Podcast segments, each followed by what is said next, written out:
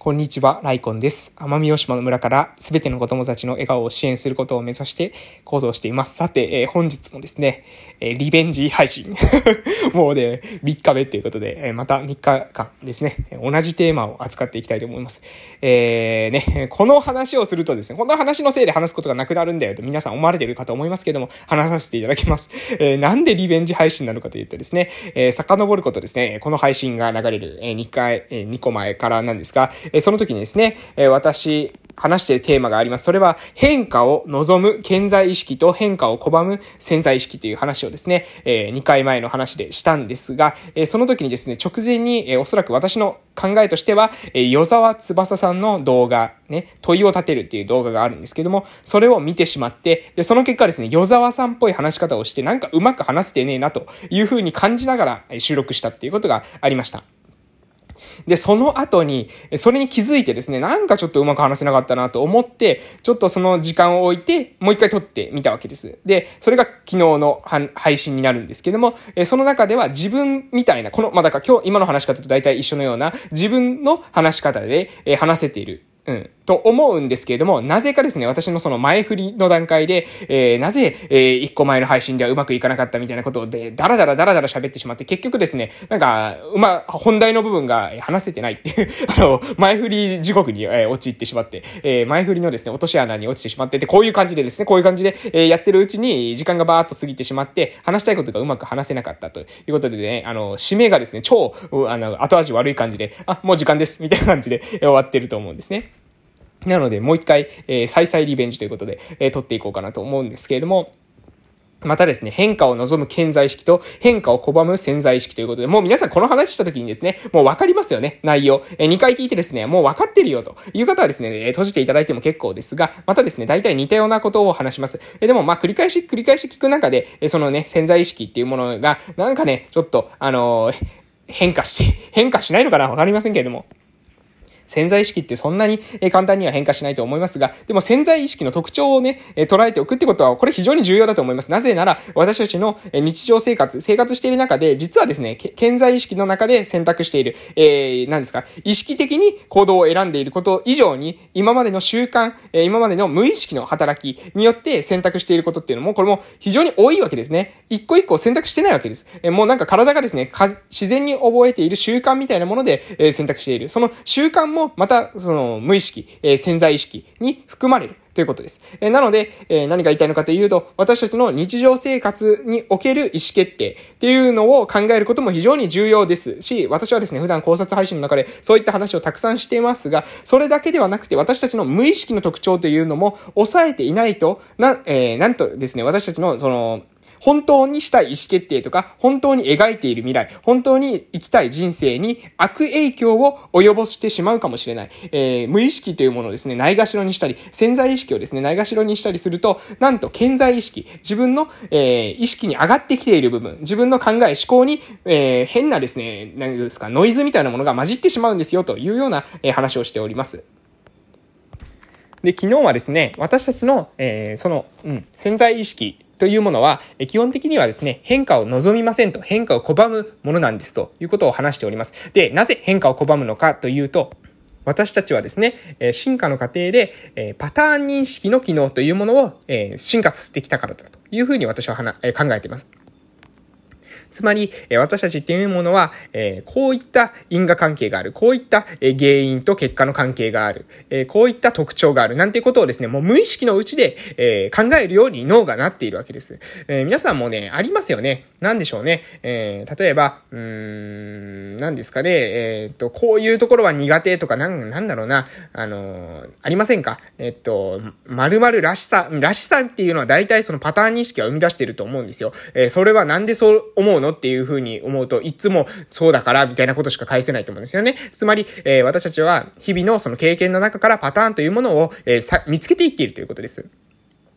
えー、例えば、モノマネありますよね。モノマネで、えー、何ですか、モノマネが上手な人って言いますけれども、その、完璧にすっごく似ているモノマネの人もいますが、えー、そうではなくて、その、何ですか、び、なんだろう、あの、あんまり似てない。あの、言ったら失礼ですけども、コロッケさんのモノマネとか、似てるのか似てないのか、森進一さんとかですね、えー、似てるのか似てないのか、よくわからないモノマネってあたりするじゃないですか。えー、なんか似てない、似てないんだけれども、でもなんとなくわかるみたいなモノマネってありますよね。それって、えー、要するに、その人の中のそのコアな、えー、パターン、えー、を、えー、私たちが捉えて、で、それ以外の部分はですね、ある意味排除して、その本人の本人らしさみたいなものを表現して、えー、それが、あ、あ、なんかわかるっていう風になる。えー、あと、あの、何ですか、あの、マーキノっていう、あの、あるじゃないですか。えー、小栗旬さんのね、花より団子の、あの、あれ芸人さんがいらっしゃると思いますけども、あれもね、何ですかね。そんなこと小栗旬さん言わないよねって思うことを言うんだけど、なんかなんとなくわかるみたいな。なんとなく言いそうみたいな。鼻ざ悪い、なんとなくそれ言いそうみたいな、えパターンを、え見つけてやってるわけですよね。これと一緒で私たちっていうのは日常生活の中で、え無意識のうちにね、パターンを探してるわけです。パターンを見つけてるわけです。そして、そのパターンを一回発見したら、今度はですね、そのパターン通りに私たちは、え行動というのを組み立てていきます。例えばどういうことでしょう？うん。例えばですね、えー、ま、東の山に、えー、雲がかかってたら、えー、だ、時期に雨になるっていう、こ、例えばこういったパターンを見つけたとするじゃないですか。東の山に、えー、ね、えー、あの、雲がかかったら、えー、だいたい雨が降るんだよ、みたいな感じで、えー、教えがあってですね、あ、本当だ、東の山にね、雲がかかったら、だいたい雨になってるな、というふうに思ったら、えー、東の山にですね、えー、雲がかかった時には、えー、傘を持っていったりするわけですよ。こういうふうにして私たち進化してきたわけです。で、えー、これは人に対しての関係性も一緒ですね。えー、この人はこういうふうに接すると、こういうふうな反応が出る。例えば、えこの人はですね、敬語を使うとですね、なんかちょっと、あの、距離が感じたっていう風にして嫌だと言うんだったら、この人には、えー、フレンドリーに話そう。えー、逆に、えこの人はですね、敬語を使って話さないと、えー、な、なんだろう、すごく嫌な顔をされるとか、えー、そ、そういうだったらちょっと敬語を使って話そうとか、その人との距離感ですね、コミュニケーションの上での相手とのやりとりの中でも、私たちはこのパターン認識能力っていうのを非常に使ってたりします。で、えこういった、え日常生活の中にですね、溶け込んだ能力ですので、私たちっていうのはこのパターン認識能力にかなり頼ってるんですね。無意識の部分ではかなり、え依存していると思います。なので、なので、えー、私たちは、えー、周りの人で、えー、良くなろうと思っている人も、その良くなった瞬間には良くなったというふうに認識できないんです。嫌な人が良くなったとしてもですね、よく、いい行動をしたとしても、嫌な奴がいい行動をした。だからあの人は今からこの瞬間からいい人になろうとしているんじゃないかというふうには、まず回やって100回思いません。そうは思いません。嫌な奴がいいことをしてもですね、いいことをしたと思わないんです。嫌な奴がいいことをした時に何か裏があるんじゃないか。嫌な奴であることは前提でですよ。嫌な奴ということはもう固定してます。嫌な奴なんですかパターン認識の中で、私たちの頭の中ではもうこいつは嫌な奴。だから嫌な奴は決定。嫌な奴がいいことをしている。それはつまり何か狙いがあるに違いない。何か裏があるに違いない。そうしかならないわけです。そうじゃなくて嫌な奴がいいことをしている。だからこの人はいい人になろうとしているのかも、なんてことはね、思わないということです。ここここをね、押さえてください。まずここを大前提。私たちは、なんと、えー、昔から、実はですね、えー、表面的には変化したい。よりよく人生をしていきたい。だから、えー、毎日自分をアップデートしたい。自分のことに関してはそう思っている。えー、その気持ちはあるんだけれども、でも、えー、そういう、うん、なんだろう、えー、過去からの経験みたいなものからの影響というのを避けることはできないんですね。記憶してますよね記憶。昨日の記憶がある時点で私たちは過去を引きずってるわけです。過去を引きずってる。で、この引ききずっているということに対して無自覚であるということが私は問題だと言ってるんです。記憶をなくしましょうなんて話じゃないですかね。記憶を捨てましょうとか、えー、そういうことはできません。そういうことはできないんですけれども、でも、その記憶を引きずってたんだってことを気づくことはできますよね。なんと前の人が、目の前の人がですね、いいことをした、えー、素敵な行動をしたんだったら、それはありがとうとかね、いいねっていうふうに思えばいい話なんです。でも、そう思えないんです。なぜか、過去を引きずってるからなんですね。うん。あの、例えば旦那さんとかですね、えー、パートナーとかですね、えー、お嫁さん、えー、そういった方が、えー、との関係性ありますよね。うん、あります。あの、今までの関係性があります。えー、そうするとですね、えー、旦那さんがですね、急に、えー、優しい、え行動をしたりですね、お嫁さんが急に素敵な行動をしたりしたりしたら、えパートナーがですね、え何か素敵な行動をしたらどう思いますか？皆さんね、何か裏があるんじゃないかね？何か頼みたいことがあるんじゃないか？何かなんか失敗したからそれを言う前に、えちょっと一旦何かこう、なんかクッションふ、やってるんだか、何かあさ、怪しいなみたいな感じで思うと思うんですよ。でもね、それは間違いなんですよね。うん。そういう風に、えー、ね、それで、たとえそうだったか、そうかもしれません。ほら、やっぱりってなるかもしれません。その瞬間、その後にね、ほら、やっぱりってなるかもしれませんけれども、けれども、でも、そうじゃないかもしれないわけですよ。で、あなたは結局、どっちを信じたいんですかっていうことなんですね。つまり、えー、嫌なやつ。が、いいことに、いい人になるっていうチャンスを認めなければ、嫌な奴がいい人になるっていうことをあなたが奪ってしまうっていうことにもなりかねないわけです。これどういうことかというと、えー、私がですね、聞いた話の中では、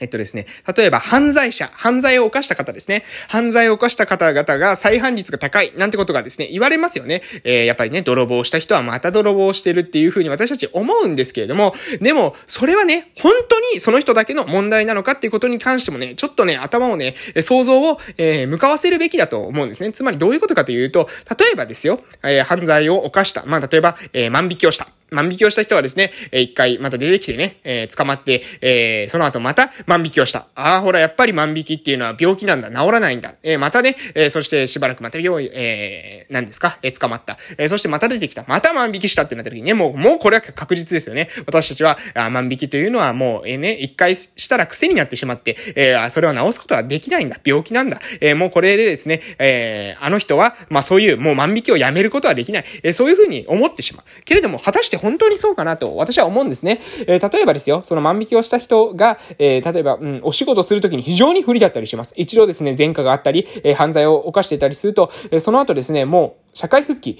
ができない。そういうふうにな、えー、な環境になったりします。つまり、もうそんな前科持ちの人をですね、私たちは雇いたくない、私たちの身近に置いておきたくないというふうに思うんですね。で、そのことによってその人が経済的にさらに追い込め、えー、追い込められて、えー、で、その結果、また万引きをしてしまう。でもこの時にですね、果たしてその本人の問題だけなのかっていうことなんです。えー、1回目の犯罪をしたのはその人の弱さがあったかもしれません。けれども、その後にですね、もしもう1回もう1回という犯罪を重ねている時に、実は私たちの中でその犯罪を引き起こす環境というのを作ってしまってはいないかってことにね、意識を向けなければならないんじゃないかなと思います。私はいい人、その他の人はですね、悪い人みたいな考え方をしてるのはね、非常に私は危険だと思いますし、そんなことをしていても、私たちの世界というのは良くならないんじゃないかなと思いますので、えー、潜在意識をですね、しっかりと、えー、自分たちで使いこなしていきましょうという話でした。それではですね、時間ですので終わります。またお会いしましょう。失礼しました。あ、よかった。